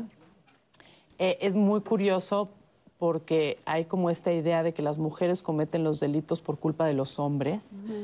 Y sí es cierto, hay algunas que sí, pero también ya cada vez vemos más, el otro día platicábamos muy interesante que al parecer dentro del crimen organizado hay un poco más de equidad de género, mm. aunque sigue habiendo un techo de cristal bastante importante, pero sí hay mucha más equidad. Eh, y, tendemos ¿no? a seguir haciendo como pobrecitas a las mujeres. ¿no? Víctimas del hombre. No pensó, el hombre fue el que lo hizo, ¿no? Y eso es un tema importante de pensar. Como si ellas hicieran todo por amor, ¿no? Exacto. que sí hay muchas. sí. Pero también hay un tema muy importante donde no se les juzga con perspectiva de género. ¿no? O sea, yo el otro día poner un ejemplo que a mí se me hace brutal. Una señora que el padre, bueno, la pareja la golpeaba brutalmente, un día le estaba golpeando, interviene el hijo, el padrastro mata al hijo a golpes, ella, ella la sigue golpeando, ¿no? Y entonces el juez a ella le da 50 años de cárcel por homicidio en razón de parentesco y al padrastro que había matado al chavo, le da 10 años. entonces, o sea, ¿dónde está la perspectiva de género donde una mujer que está siendo brutalmente golpeada, que no se puede parar a defender al hijo porque claramente es más fuerte esta otra persona? y a ella le da 50 años y al otro le das cinco años, ¿dónde está la perspectiva? ¿no? Entonces, esa sí creo que nos falta mucho, el, el que sí el Poder Judicial y el Poder Ejecutivo a la hora de detener a las personas y demás, sí estén educados y trabajen en- con una perspectiva de género real. No, es Yo que, quisiera qué barbaridad. si se puede, Claro. digamos, complementar algo, efectivamente, cuando vemos las historias de vida, digamos, las relaciones de pareja y los hombres son el vector de involucramiento, ¿no? Y sí, el tema del amor romántico sigue desempeñando un rol. Eso no es por quitarles agencia, por lo menos las mujeres con las que yo, las decenas con las que he hablado en estos años, todas decían, sí, transporte drogas, sí, maté, sí, en fin, hay un reconocimiento, pero es importante entender ese, el papel que desempeña el género y las relaciones de género, tanto para programas de prevención como de entender los procesos de criminalización, cómo juzgar y cómo, en dado caso, mantener en prisión. Eh, porque sí sigue desempeñando un papel en cómo se involucran las mujeres, ¿no? Sin por eso, insisto, quitarles agencia. Lo que sé del, del crimen organizado es muy interesante pensando en estas sicarias de Zacatecas y uso ese nombre porque ellas así se autodefinían, no de manera estigmatizante, se definían como sicarias y ese era su trabajo y hay que dignificar la voz de las personas. Entonces, ellas justo reconocían que al ser sicarias tenían protección de que no abusaran de ellas. Eso era súper interesante, porque decían, justo por el papel que tengo, los chavos no tienen permitido meterse con nosotras. Pero también era lo que les permitía proveer económicamente por sus hijas e hijos. Decían, yo con este trabajo les doy una vida a mis hijos que no podría haberles dado. Otra cosa muy fuerte que nos remite al tema de adolescentes, a la pregunta de en medio de esta historia de violencia, violación, el Estado que te trata como te trata, ¿qué cambiarías? Y contestaron, mi trabajo, porque en lo que me hicieron nunca me voy a poder deshacer. Eso de ninguna manera es para recalcar la idea de lo incorregible ni de que lo que te pasa es destino, sino justo de que si uno trabaja con las personas y les da oportunidades, así como decía Jimena, las escucha, las ve, les da oportunidades a la medida, dignificas la voz, no, lo redu- no reduces a una persona a su crimen o a su historia, ella no tendría esa percepción, pero la tiene porque ella pasó del abuso en la casa, a la calle, al crimen organizado, a la cárcel. Y todo el mundo le dice, tú no tienes otra opción de vida más que ser lo que eres. Sí. Y eso lo tenemos que cambiar. Y luego, ¿cuántas de ellas este, se embarazan?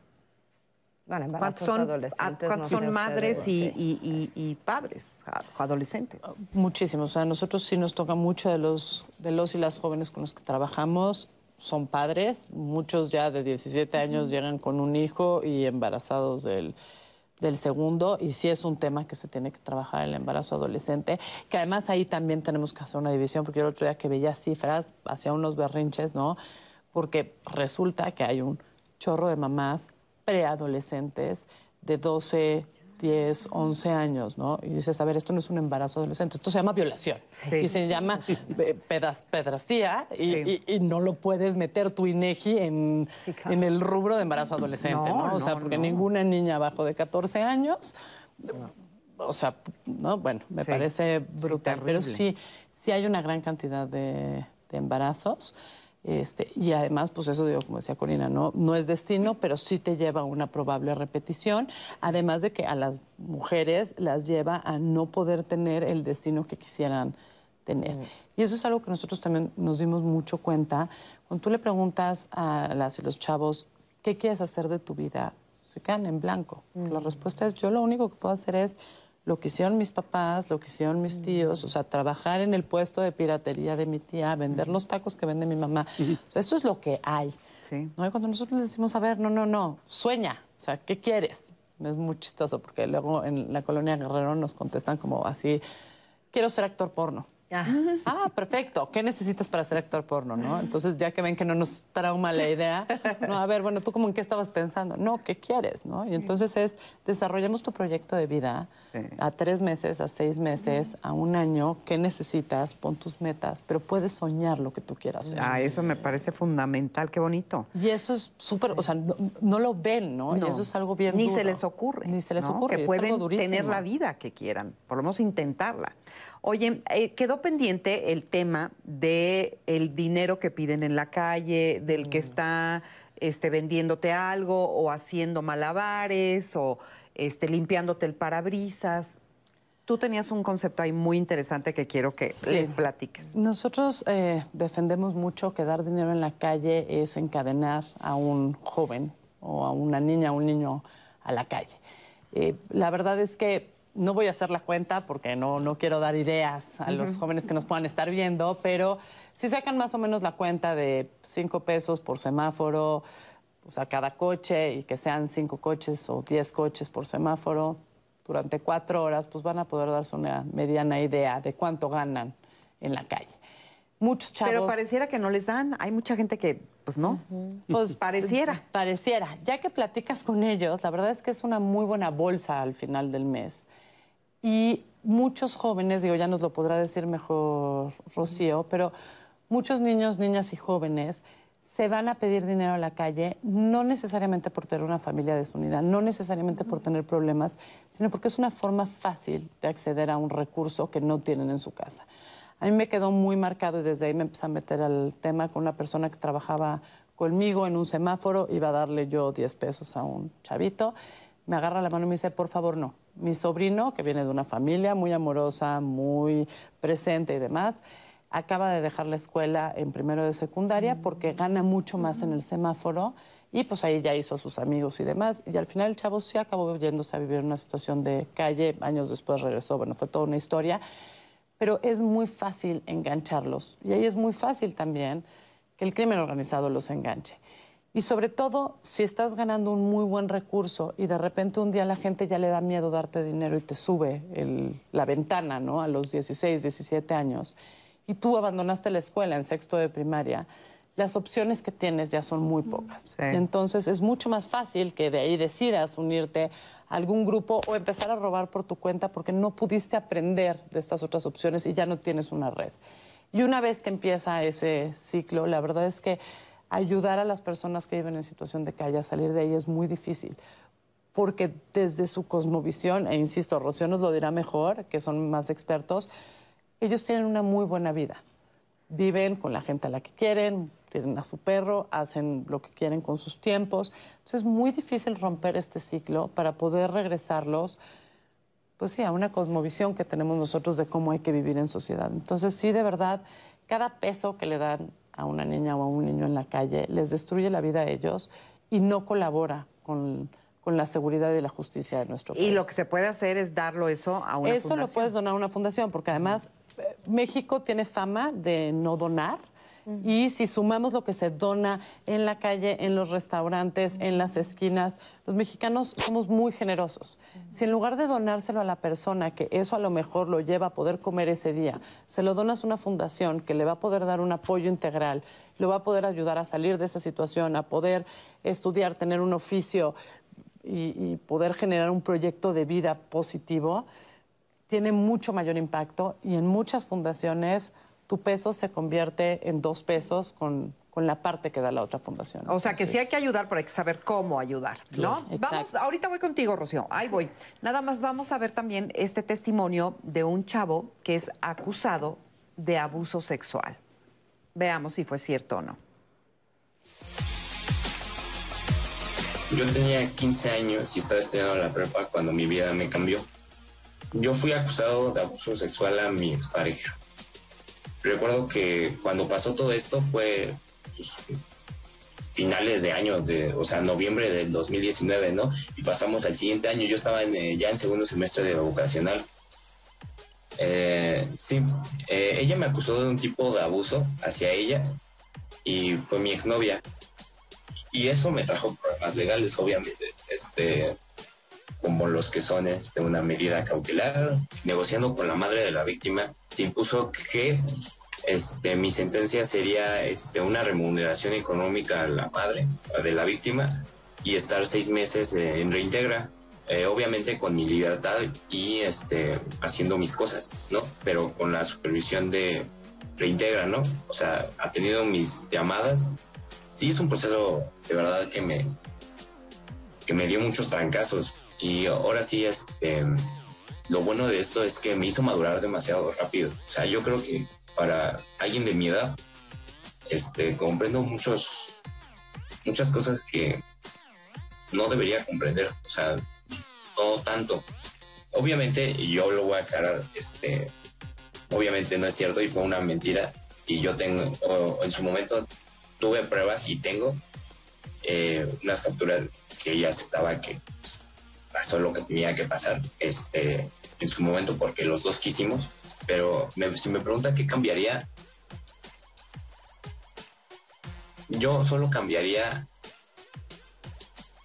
creo que nada más una decisión y ya, o sea, nada más tal vez ese día y ya, o sea, nada más que no aceptarle su invitación y ya, por mí mismo y porque creo que no era el momento ni el lugar, que hay muchas personas que en nuestra vida nos van a hacer bien y mucho mal, pero cada uno es un aprendizaje, ¿no? Y creo que a veces hay que tocar fondo para saber quiénes somos y cómo hay que tomar decisiones y aprender a madurar. Que tengo una vida por vivir, ¿no? Que tal vez este, esa etapa de los 15 a los 17 o 16 años no la viví completamente muy bien, pero tengo una vida que vivir y, quiero ser alguien muy exitoso, quiero este, apoyar a mi familia de manera económica y siendo un ejemplo. Quiero que mis padres estén orgullosos de mí, además de que yo pueda ser alguien de bien, ¿no? Ve lo que le digo, que hay muchas aristas y muchos lados y luego a veces este, en algunas ocasiones son acusados injustamente, en otras ocasiones pues sí hay, hay coparticipación, pero pues todo, demostrar todo eso es muy complicado, ¿no? Sí, fíjate que ahorita que veía el, el video estaba pensando en un caso que tenemos ahí en la fundación, un adolescente que él desde pequeñito, desde los 5 o 6 años, robaba pero ¿qué robaba? A lo mejor la fruta cuando iba al mercado, ¿no? La fruta, la paleta, la tortilla, el peso. ¿Por qué? Porque no había para que él comiera, lo dejaban abandonado todo el día, entonces esa era su forma de subsistir. Va arrastrando esa conducta hasta que llega con nosotros y es una chamba tremenda, pues justamente que él visualice que no es una conducta adecuada y que no necesita hacerlo porque tiene precisamente esos satisfactores ya, ya, ya cubiertos a sus necesidades. Yo me imagino la larga, los años que pasan para que un joven sepa a dónde acudir para pedir ayuda. ¿No? Vamos a ir a una pausa, pero regresando también, ya va a ser nuestro último bloque, no me lo van a creer. Necesitamos más tiempo, pero vamos a ver qué se puede hacer y cómo se reinsertan, cómo se ayudan después de esta pausa. No se vaya.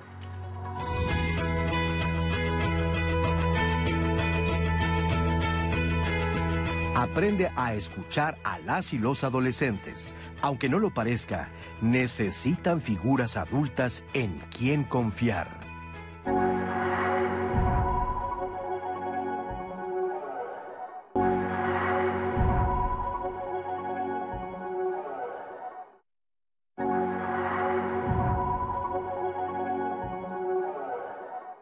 Es un tema muy complicado, primero porque es un tema del que no se habla.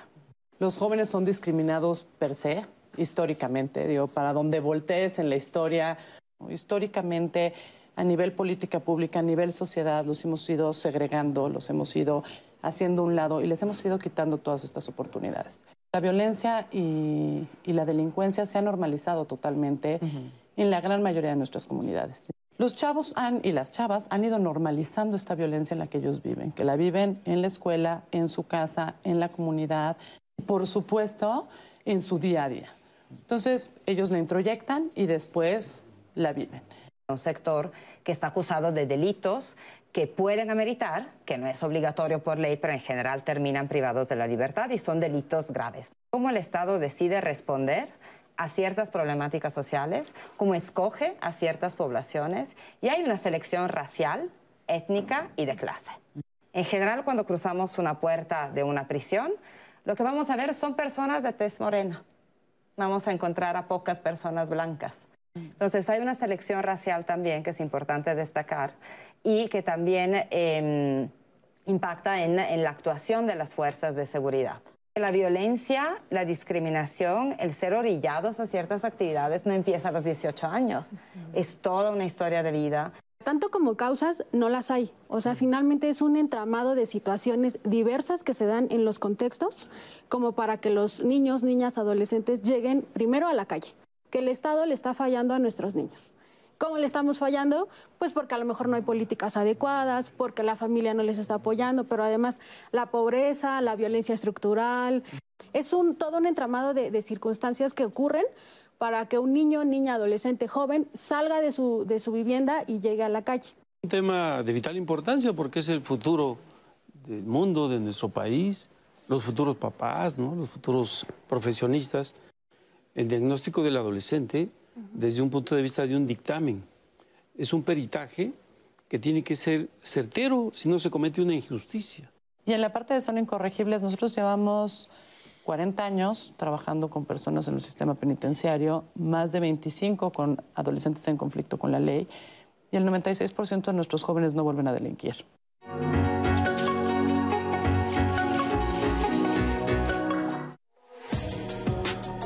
Eh, bueno, en Fundación Reintegra somos una organización de la sociedad civil.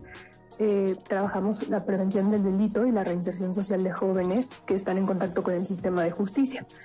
Y bueno, en concreto en el programa en el que colaboro, justo es el de reinserción social de adolescentes, y acompañamos a adolescentes, varones y mujeres, en el cumplimiento de medidas alternas, eh, pues sí, a la prisión y alternas al juicio. Nosotros trabajamos con adolescentes entre 12 años y 18 no cumplidos a la hora de haber eh, sido detenidos o vinculados al proceso. La forma en la que las y los adolescentes llegan al programa de Reintegra es a través de eh, convenios de colaboración que tenemos con las autoridades judiciales, en concreto con el Tribunal Superior de Justicia, eh, con la Dirección General de Atención Especializada para Adolescentes y bueno, muchas veces también ellos llegan de propia recomendación de conocidos, familiares, ¿no? Que han pasado por una situación parecida y que justo nos conocen. Y bueno, son, eh, pues sí, recomendaciones de boca en boca, pero sobre todo es a través de las autoridades, ¿no? También los defensores públicos eh, muchas veces canalizan a las personas adolescentes para que puedan recibir los servicios de la fundación. Y bueno, empezamos con en nuestros primeros contactos y bueno, ahí nos interesa conocer a las personas ¿no? que vamos a acompañar. Y bueno, tenemos distintos servicios.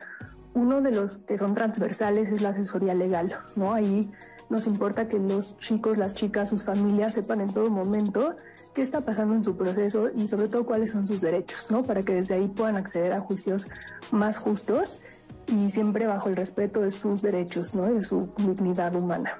¿no? Es, hacemos eso y bueno, también eh, colaboramos con las autoridades para que las y los adolescentes puedan cumplir sus medidas y sus condiciones en libertad con nosotros, ¿no? En vez de ir con otras instituciones o con otros programas que coadyuvan con el gobierno, vienen a Reintegra. En Reintegra tenemos un programa integral de atención para adolescentes en contacto con el sistema. Eh, y bueno, eh, el programa bueno, va de actividades que cubren atención psicológica y psicoterapéutica, también un programa de atención y prevención de las adicciones. Los servicios de la Fundación no tienen ningún costo. Eh, ahí, bueno, también como somos coadyuvantes del sistema de justicia, no, no, no hay costo para las actividades, ¿no? Los procesos de reinserción social tienen que ser totalmente gratuitos, sí con instituciones públicas y privadas que puedan brindar los servicios, pero de forma gratuita. Bueno, y justamente en este bloque quisiéramos ver eh, cuáles son las soluciones, qué se puede hacer, cómo podemos desde casa hacer algo si estamos viendo que nuestros y nuestras adolescentes pues están a lo mejor ahí eh, en un punto delicado, digamos, de, de, de la circunstancia, donde quizá estemos temiendo que vayan a hacer algo equivocado hay muchas llamadas telefónicas que hemos recibido, muchos comentarios a través de las redes en donde nos preguntan qué hacer. Y entonces, bueno, desde ahí, este, ¿qué, qué, qué es importante hacer? Yo creo que, como decía Rocío, acercarse a los especialistas, ¿no? O sea, yo, yo sí creo que es muy difícil. Nadie te enseña a ser mamá, nadie te enseña a ser papá. Y la primera infancia es vital y la verdad es que sabemos muy poco cuando tenemos hijos cómo funciona. O sea, yo a lo mejor porque estoy rodeada de psicólogos y trabajadores sociales, ¿no? Ya mi hijo el más grande tiene cinco y ya tengo a la terapeuta que de cabecera infantil, porque es bien difícil saber cómo, ¿no? O sea, muchas veces una nalgada parece ser una solución rápida y, y, tenemos a todos los de arriba diciéndonos, oye, a mí me nalgaron y no me pasó nada, ¿no? Y luego sí. ves a la persona y dices, hmm. sí. ¿no? Y es mucho más pesado estar en, esta educación positiva, ¿no? Crianza positiva, de repetir las cosas 30 veces, que es agotador y a veces dices no le entra en la cabeza, ¿no? Pero hay que empezar desde ahí. Ya si no pudiste, porque no tuviste los apoyos en ese momento, en el momento en el que estés, siempre es buen momento para pedir apoyo. Hay muchísimas fundaciones, si, no tienes el recurso, hay muchísimos psicólogos, terapeutas, este, expertos que te pueden acompañar en esta crianza, que no es fácil, tanto a padres como a madres. Y sobre todo si ya estás viendo que tu adolescente no está encontrando el camino, porque es parte de la adolescencia no encontrar el camino, ¿no? Este, sí, ver cómo, cómo puedes ayudarlo, cómo puedes apoyarlo, porque sí se puede. O sea, incluso si ya cometió un delito, incluso si ya está en una situación compleja, siempre la presencia de los seres queridos desde una parte amorosa y acompañados con gente que sepa cómo hacerlo, va a ser muy positivo para toda la familia y va a impactar no solo a la persona que está en esas circunstancias, sino a todos los que están a su alrededor. Sí. Bueno, eso es en cuanto a a saber desde el principio y, ver cómo hacerle, pero cuando ya ves que ya la regaste y que, ¿qué cosas son importantes saber? Bueno, yo me regresaría un poco también al tema del Estado. Primero hay que evitar la hipercriminalización de los jóvenes, porque eso es orillarlos a, una, a un destino mucho más complicado. Entonces México tendría que adecuar su marco legal a lo que marca el sistema internacional. Entonces, elevar la edad mínima de responsabilidad penal de los 12 a los 14, 15 años y no privar de la libertad antes de los 16. Para empezar, también hay ajustes que hay que hacer desde el sistema de justicia, aunque claramente la ley del sistema para adolescentes ha conllevado una disminución de la población de adolescentes privados de la libertad. Y luego, pues todo ese tejido de políticas públicas, ¿no? Fortalecer las procuradurías de protección, de niñas, niños y adolescentes, asegurarse que chavas y chavos que tuvieron un involucramiento desde la infancia con crimen organizado, que están privados de la libertad y que van a salir, no tengan como única opción el panteón, la organización del crimen organizado o volverse cristianos. Es increíble. ¿Dónde está el Estado? Ahí es donde, otra vez esa es la pregunta, tendrían que intervenir las comisiones ejecutivas de atención a víctimas. Son víctimas antes que ser victimarios, como lo decía Jimena. Entonces, digamos, yo creo que hay toda una serie de intervenciones desde el Estado y por supuesto la sociedad civil, el fortalecimiento en esos estados donde no hay una presencia tan importante como la tiene Ciudad de México, para que esos chicos no, no sigan solos, porque ese es el principal riesgo, la principal exposición que sufren, en mi opinión. Ok. Sí, y muchas gracias eh, por la invitación. Eh, importantísimo el asunto eh, de proteger a los papás. ellos sufren también. ¿no? De hecho, cuando llegan a consulta al Hospital Psiquiátrico Infantil, pues una cajita de pañuelos es para el joven y otro para los papás. Ya no saben qué hacer. Unas mamás dicen, me rindo pues sí, ya me cansé, dicen, sí, descanse, pero sígale, porque aquí no hay renuncia, ¿no? En mis 32 años como psiquiatra infantil en el Hospital Psiquiátrico Infantil, por supuesto que he visto casos así de terror, pero uno que particularmente quiero mencionar para sugerir algunas propuestas es un jovencito de 12 años que abrió las llaves del gas para hacerle daño a su mamá. No lo logró, luego le quitó ahí cosas al coche, no quiero dar ideas pero estaba frente a mí eh, y no había un ápice ahí de remordimiento. Eh, finalmente, eh, con psicofármacos, con psicoterapia, con psicoeducación a los padres, finalmente decidió no ser un perdedor, respetando esa autonomía de los jóvenes. ¿Qué quiere? ¿Ser un mediocre? ¿Quiere ser un perdedor? Lo que menciona en el libro. ¿no? no, dice, quiero ser un ganador. Bueno, eso cuesta trabajo, ¿no? La mayoría de los jóvenes pues quieren la vida fácil, ¿no? El placer, las drogas, el dinero, pero no se dan cuenta, nadie les enseña que se puede con un poco de amor propio y respeto a uno mismo, pueden eh, cambiar su camino, ya no se debe ser voltorcido. Comentaba este caso porque finalmente a quien atendí fue a los papás. Ellos necesitaban mucha atención. Y algo muy importante que es la propuesta, una técnica, un método para formar a los hijos. Quieren la receta, por favor ayúdenme. No es tan complicado. El método motivacional, que implica que vivan las consecuencias de manera congruente a partir de los nueve años Y quitar premios y castigos, que es también cultural el asunto. La gente se porta bien por el premio, no por convicción. Cuando se da ese desarrollo moral que mencionaba, el individuo se porta bien porque quiere hacerlo. Y como le digo a muchos papás, ya para terminar, Señor, ¿por qué es usted buena persona? Y hacen su cara de sorpresa. ¿Yo? ¿Sí?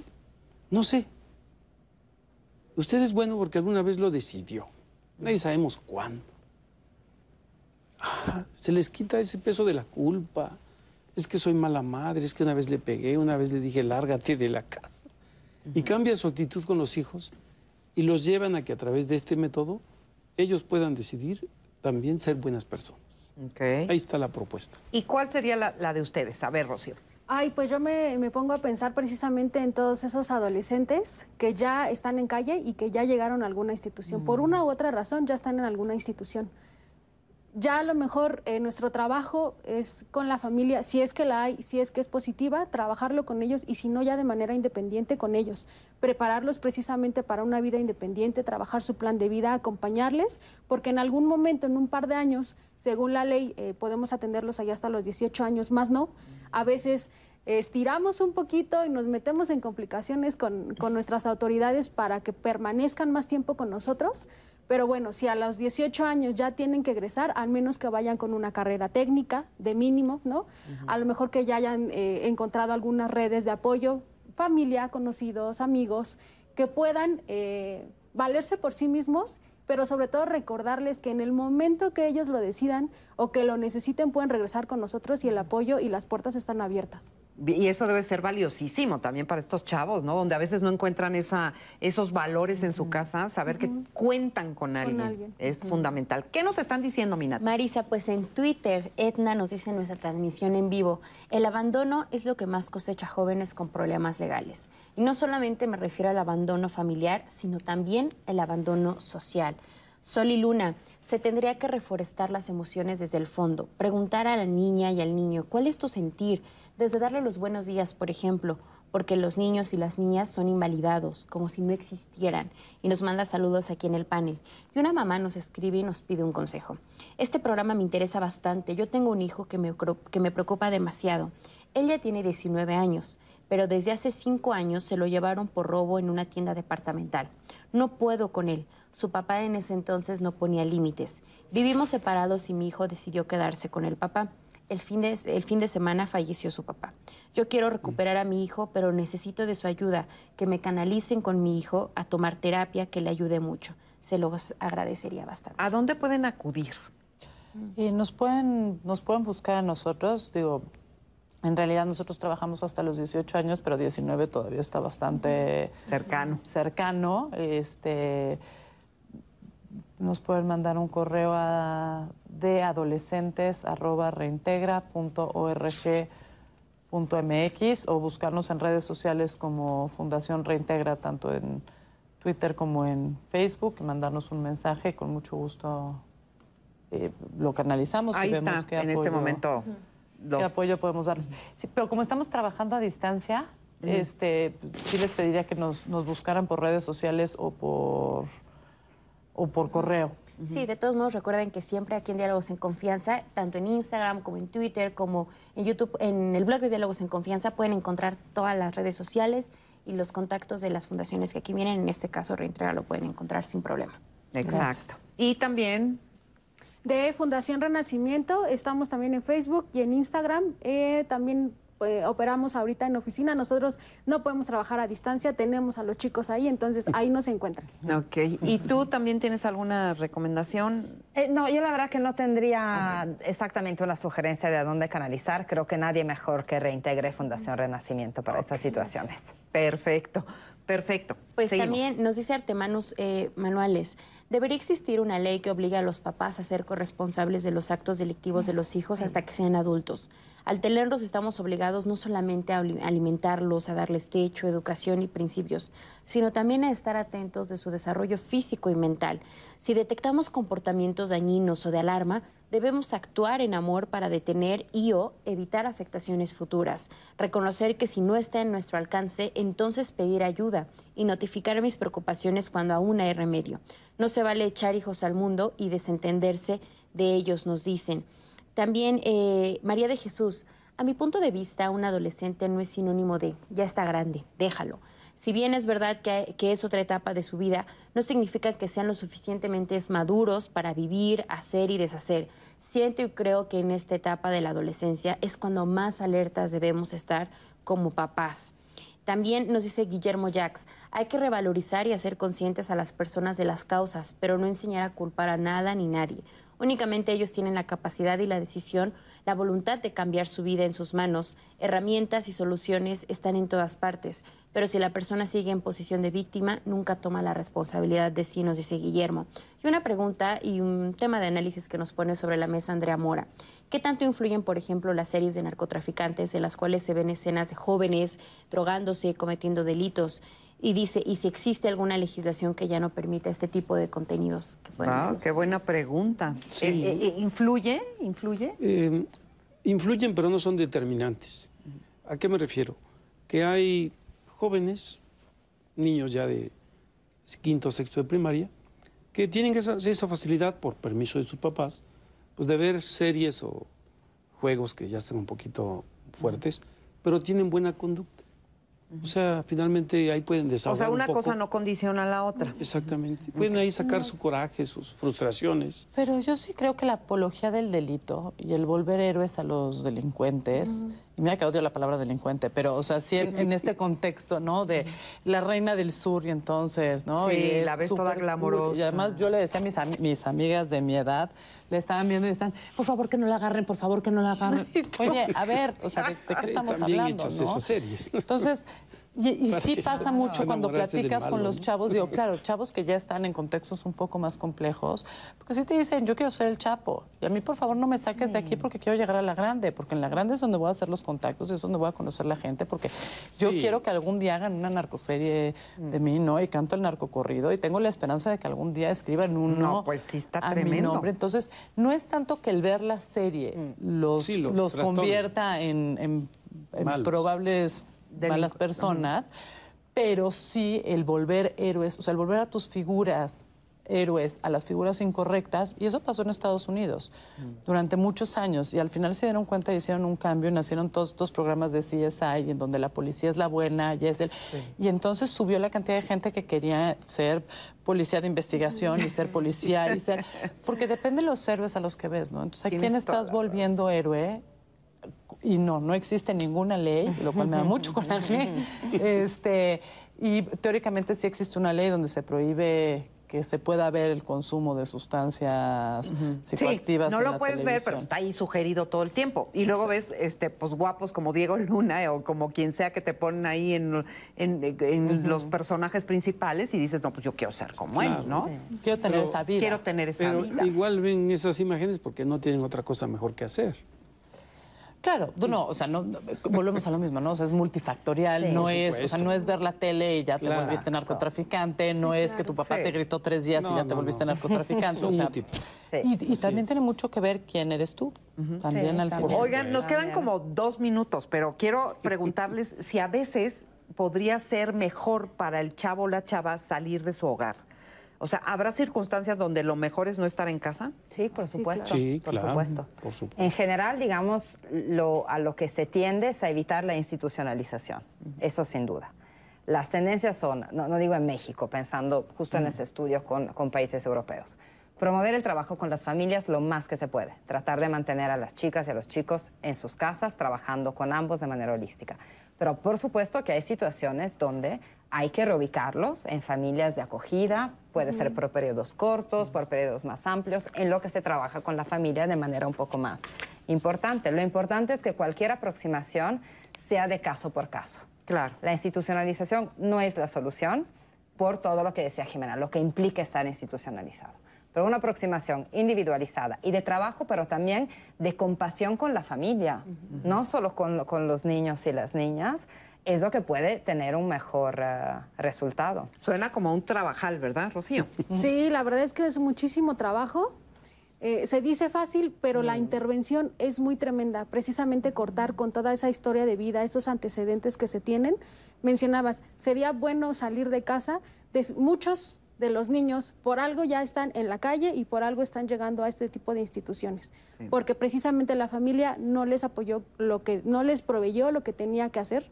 Entonces, pues lo, definitivamente lo mejor es que estén fuera, al menos en lo que se trabaja. Nosotros también trabajamos con familia, para ver si hay una probable reintegración familiar a corto o mediano plazo o a lo mejor no y trabajar, como les decía, en la vida independiente. Nosotros, por ejemplo, sí creo que la aproximación caso a caso es muy importante. Pero para nosotros es bien importante que regresen a su ambiente, porque de repente nos dicen, no hay una casa de medio camino. A ver, sí, yo te mando a vivir a Japón y vas a ser muy feliz, pero luego vas a regresar aquí. Entonces, nosotros necesitamos enseñarles a ser resilientes, a tener factores de protección en su realidad. En la, exactamente. Hay que aprender a vivir en tu propia realidad con todas las herramientas con las que se pueda, ¿verdad? Oigan, pues se nos acabó el tiempo. Desde luego no pretendemos decir que aquí ya acaba el tema. Es un tema que seguramente seguiremos tratando en el futuro. Eh, pero hoy, por lo pronto, bueno, pues me parece que fue muy enriquecedora esta plática. Les agradezco muchísimo que hayan estado con nosotros. Nati, ya nos vamos, gracias. Muchas gracias, Marisa, y también a todas las personas que participaron con nosotros en redes, en YouTube, Edgar Pineda, gracias por estar pendiente. Río Salmita, que nos ve desde Estados Unidos, Pancho Punicher desde Chihuahua y Juana de la Cruz desde Ensenada, gracias por seguirnos en esta transmisión. Muchas gracias y por supuesto los esperamos la próxima semana. Mientras tanto, que tengan un extraordinario día. Pásenla muy bien y gracias por estar aquí hoy con nosotros. Hasta la próxima. Bye. Gracias.